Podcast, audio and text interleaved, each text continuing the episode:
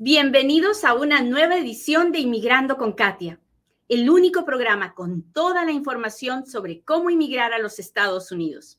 Mi nombre es Katia Quiroz, abogada de inmigración. Bienvenidos a Inmigrando con Katia. Hoy hablaremos de el muro fronterizo, así como lo oye.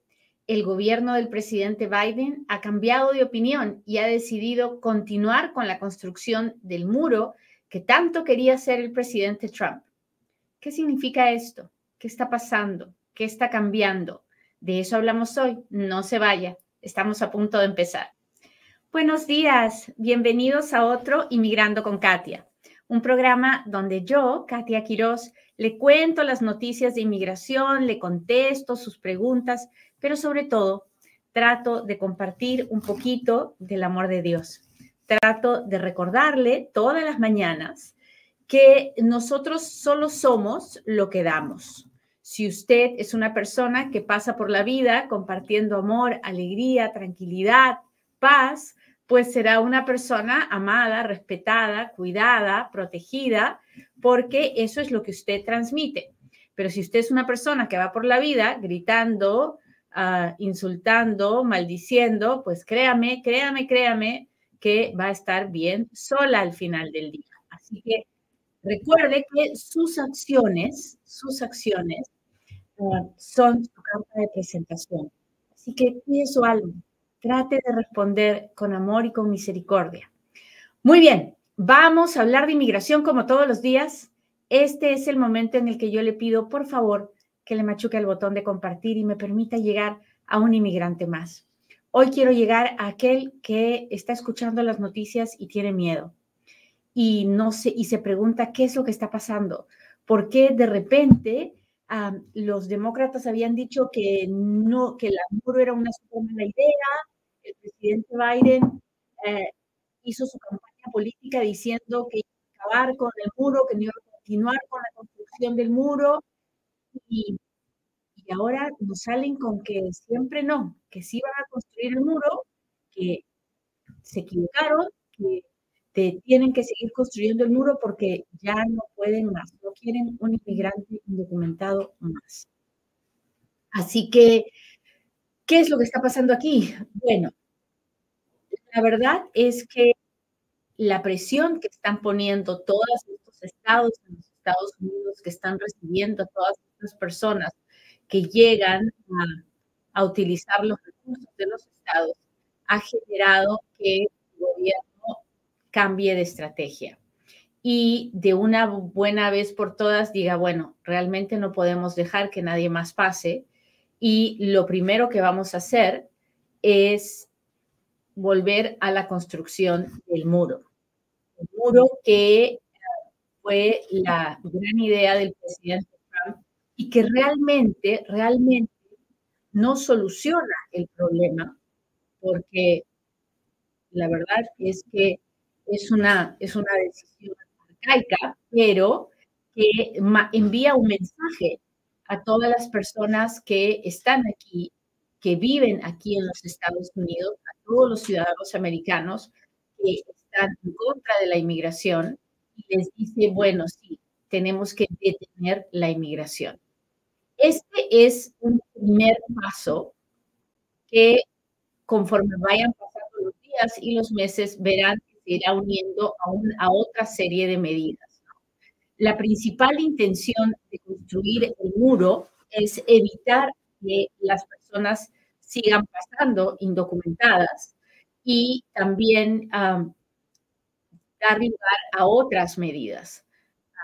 el gobierno está pensando seriamente retirarse de los tratados internacionales para que así ya las personas no puedan venir pidiendo asilo y ah, también están pensando en militarizar la frontera, construir el muro y poner militares.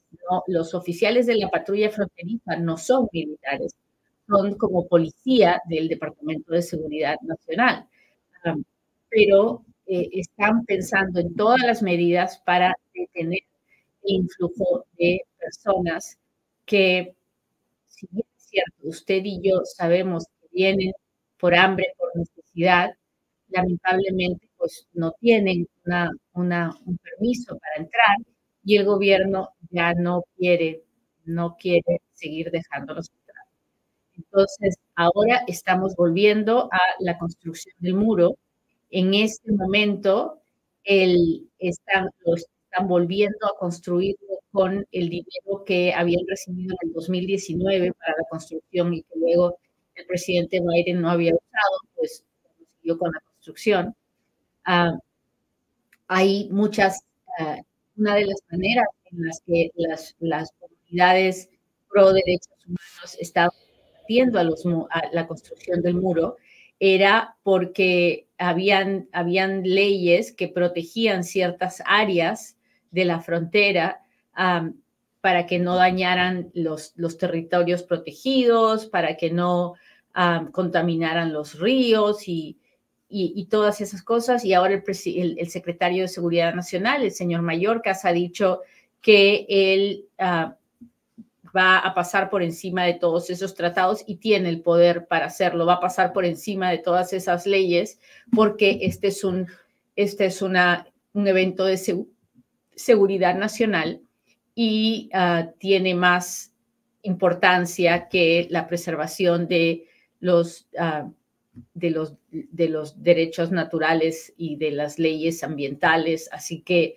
de que se va a construir, se va a construir y se van a pasar por encima de todas esas leyes. Y eso es un mensaje para nosotros, las, las, las comunidades pro derechos humanos, que para avisándonos que ni intentemos meter eh, demandas porque vamos a perder. Entonces, el muro se va a construir. estamos ya, eh, esto también de la construcción del muro va a, va a ser un punto que ya no va a ser una traba en la negociación del presupuesto general de la República y entonces, porque en este momento era un, era, una, era un punto de ataque, ¿no? Se le atacaba al gobierno por, la, por no poder controlar la inmigración, pero ahora este gobierno está haciendo lo que el Partido Republicano quiere, que es levantar el muro. Así que se vienen tiempos difíciles, muchachos, porque este es solo el principio, ¿no? La construcción del muro es solo el principio de medidas más fuertes que vamos a ver en la frontera para evitar la entrada de más personas que vengan del extranjero tratando de ah, entrar a los Estados Unidos, aunque sea para que los pongan en proceso de deportación con tal de intentar vivir su sueño americano. Así que está, está muy difícil la situación. Usted sabe que yo no puedo, ah, soy muy mala para mentir y mi cara siempre me delata. Así que no, esto no es una buena noticia esto está feo y, pues hay que, hay que mirarlo con mucho cuidado. Yo siempre le voy a decir que no se venga indocumentado, que no vale la pena, que la vida aquí es muy dura, que los peligros a los que usted se expone tratando de cruzar esas fronteras son cosas terribles. Le voy a contar todas las historias de horror que son las que yo escucho. pero claro, no es lo que una persona en la de hambre del bien. Es la realidad. Y uno no la aprende que no está aquí. Muy bien, muchachos, pues ya les conté lo que está pasando. Ahora cuénteme usted cuáles sus preguntas, porque ahora es cuando Katia responde.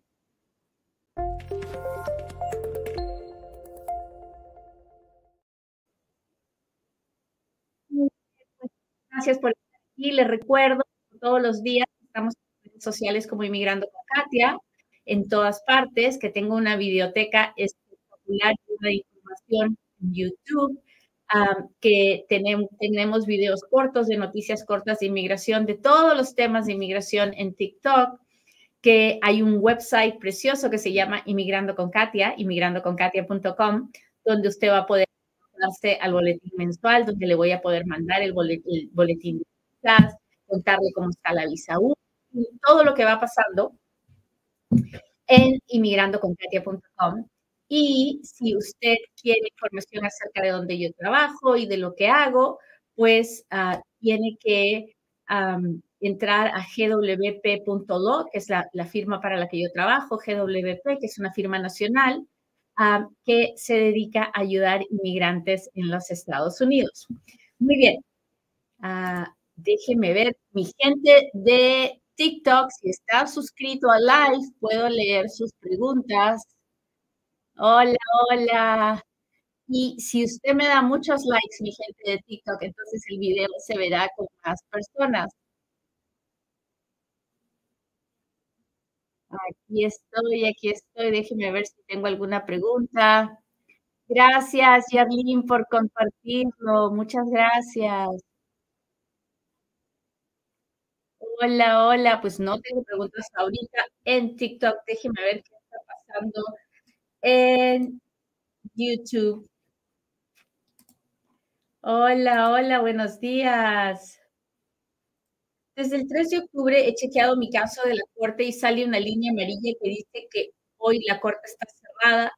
Todas están cerradas. ¿Desde cuándo? No, Valeria, no que yo. No sé de lo que me está hablando, pero creo que tal vez debe llamar. Hay un número 800-898-71 donde puede también ingresar su número de... Si no, llame a la corte donde usted se tiene que presentar tiene un número de teléfono y ahí usted puede hablar con alguien también. Hola, hola. Hola, Naye, ¿cómo está?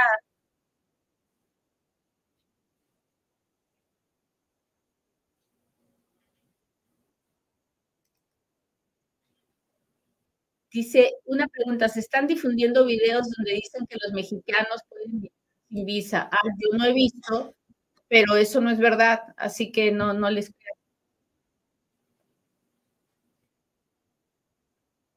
Si desestimaron mi caso de asilo, ¿puedo ampliar mi permiso de trabajo con el nuevo alargamiento que hicieron? No. Para poder pedir un permiso de trabajo, uno tiene que tener un proceso pendiente. Si desestimaron su asilo, ya se acabó, ya no hay, más proceso, ya no está pendiente.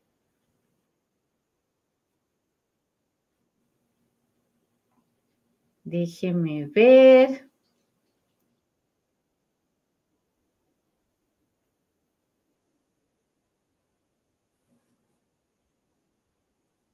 Mandé mi parole play por mi hijo militar. ¿Puedo pedir permiso de trabajo? No, no. El permiso de trabajo lo va a pedir cuando ya tenga su caso de ajuste de estatus pendiente.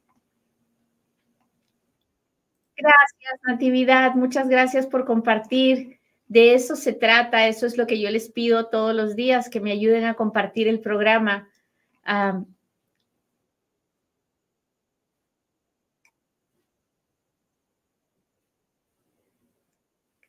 ¿Cuánto tiempo está tardando llegar el número de caso de una petición? De uno a tres meses, dependiendo de la oficina a la que vaya. Me encanta verla, me da mucha paz. Gracias. A mí me encanta que usted esté aquí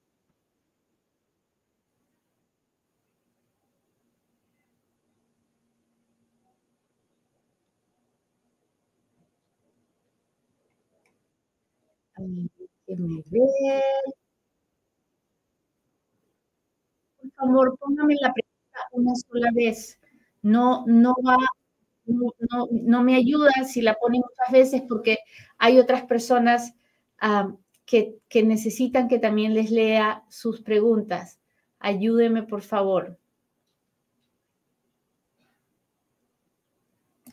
Mi caso de solicitud asilo fue cerrado. ¿Será que puedo pedir permiso de trabajo?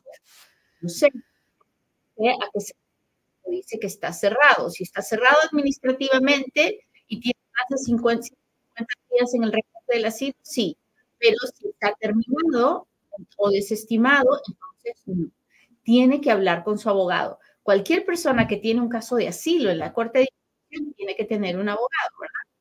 Si no lo tiene, estamos en serios problemas. Vaya y búsquelo pero si, si, lo tiene, tiene que hablar con él. Él le tiene que poder decir si renovar o no. Déjame ver. Ahorita veo mi gente del Instagram. Carmen dice, si no tengo pasaporte, ¿qué documento puedo enviar para el TPS? Ah, pues va a tener que enviar su ID, va a tener que enviar si tiene el documento de identidad de, Venezuela, de su país, ah, o si puede sacar un ID de aquí, tiene que tratar de buscar documentos de identidad.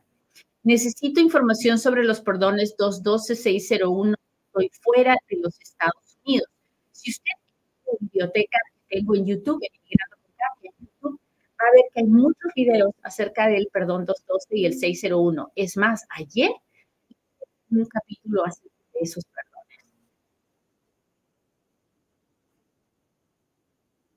Saludos de Honduras, dice Lilian. Hola Lilian, gracias, gracias, gracias por estar aquí. Déjenme ver mi gente del Instagram. ¿Qué sucede con personas que ingresan por la frontera, que les dan un tiempo de seis meses para estar de manera legal y en seis meses tienen corte? ¿Qué pasa si no se presenta a la corte? Ah, ok, tengo que ayudarle, Norca, a entender lo que está pasando. Las personas no ingresan con un tiempo para estar legal, no. Las, las personas ingresan porque están siendo puestas en proceso de deportación y se les da un documento para que puedan ingresar para ver al juez, para que el juez decida si los deporta o no. Si usted se presenta al juez, ese mismo día le dan una orden de deportación en ausencia. Ninguna persona que ha entrado viniendo indocumentada es, entra legalmente para vivir legalmente ni nada de eso. Todos entran en proceso de deportación para ver a un juez. Si mi caso está, pasó a la corte, estoy a la espera de ser citada, puedo pedir el permiso de trabajo de cinco años. Si tiene un caso de asilo pendiente, sí. no, no. ¿Los procesos de VAWA tendrán permisos de cinco años? No lo creo a no ser que usted haya pedido la residencia junto con la BAGUA, entonces ahí sí lo puede hacer. Déjenme ver. ¿Cuánto está tardando el llegar el número de caso de una petición? De un mes a tres meses generalmente, dependiendo de la oficina donde llegue.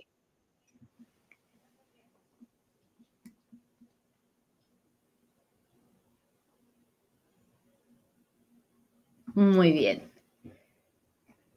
Ah.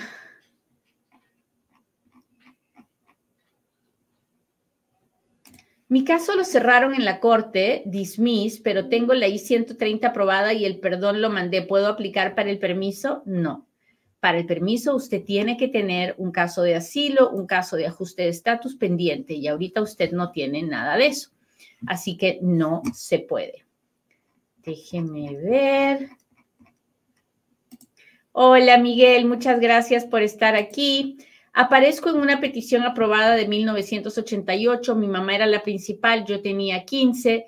Luego no pude inmigrar ah, por mi edad. Me casé en el 2002 y mi mamá me pidió siendo ciudadana. ¿Califica a mi esposa para la 245I? No, no. Usted es 245I, pero su esposa no lo es.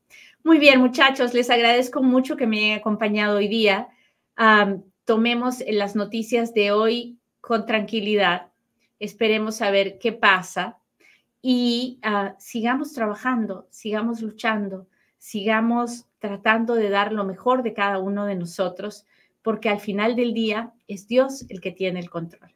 Muy bien, nos vemos hasta la próxima en otro Inmigrando con Katia. Bye.